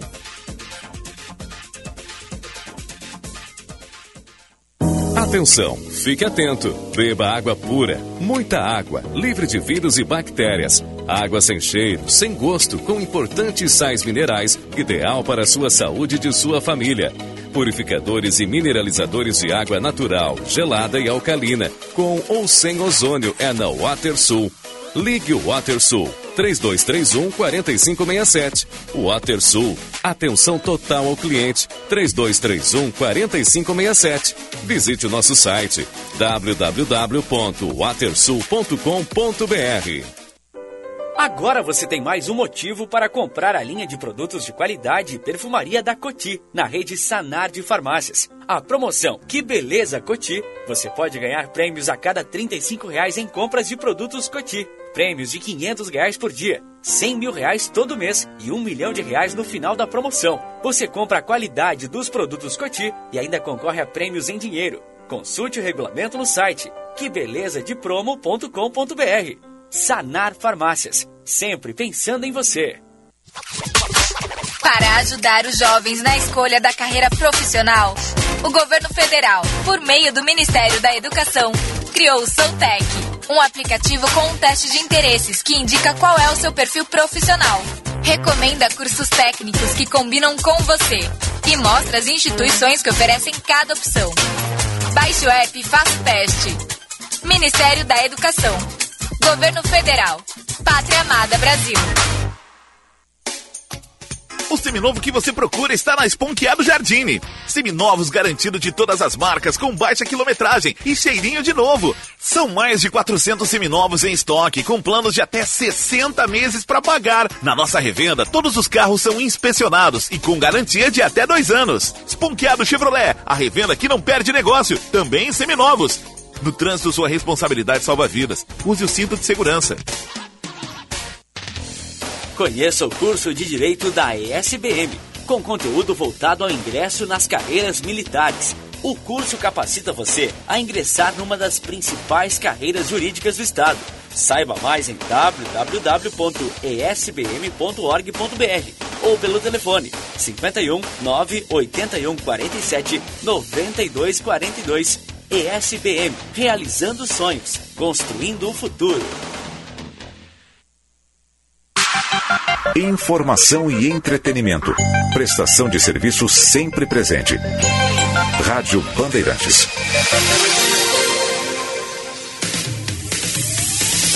Você está ouvindo Bastidores, do, Poder, na Rádio Bandeirantes. Com Guilherme Macalossi.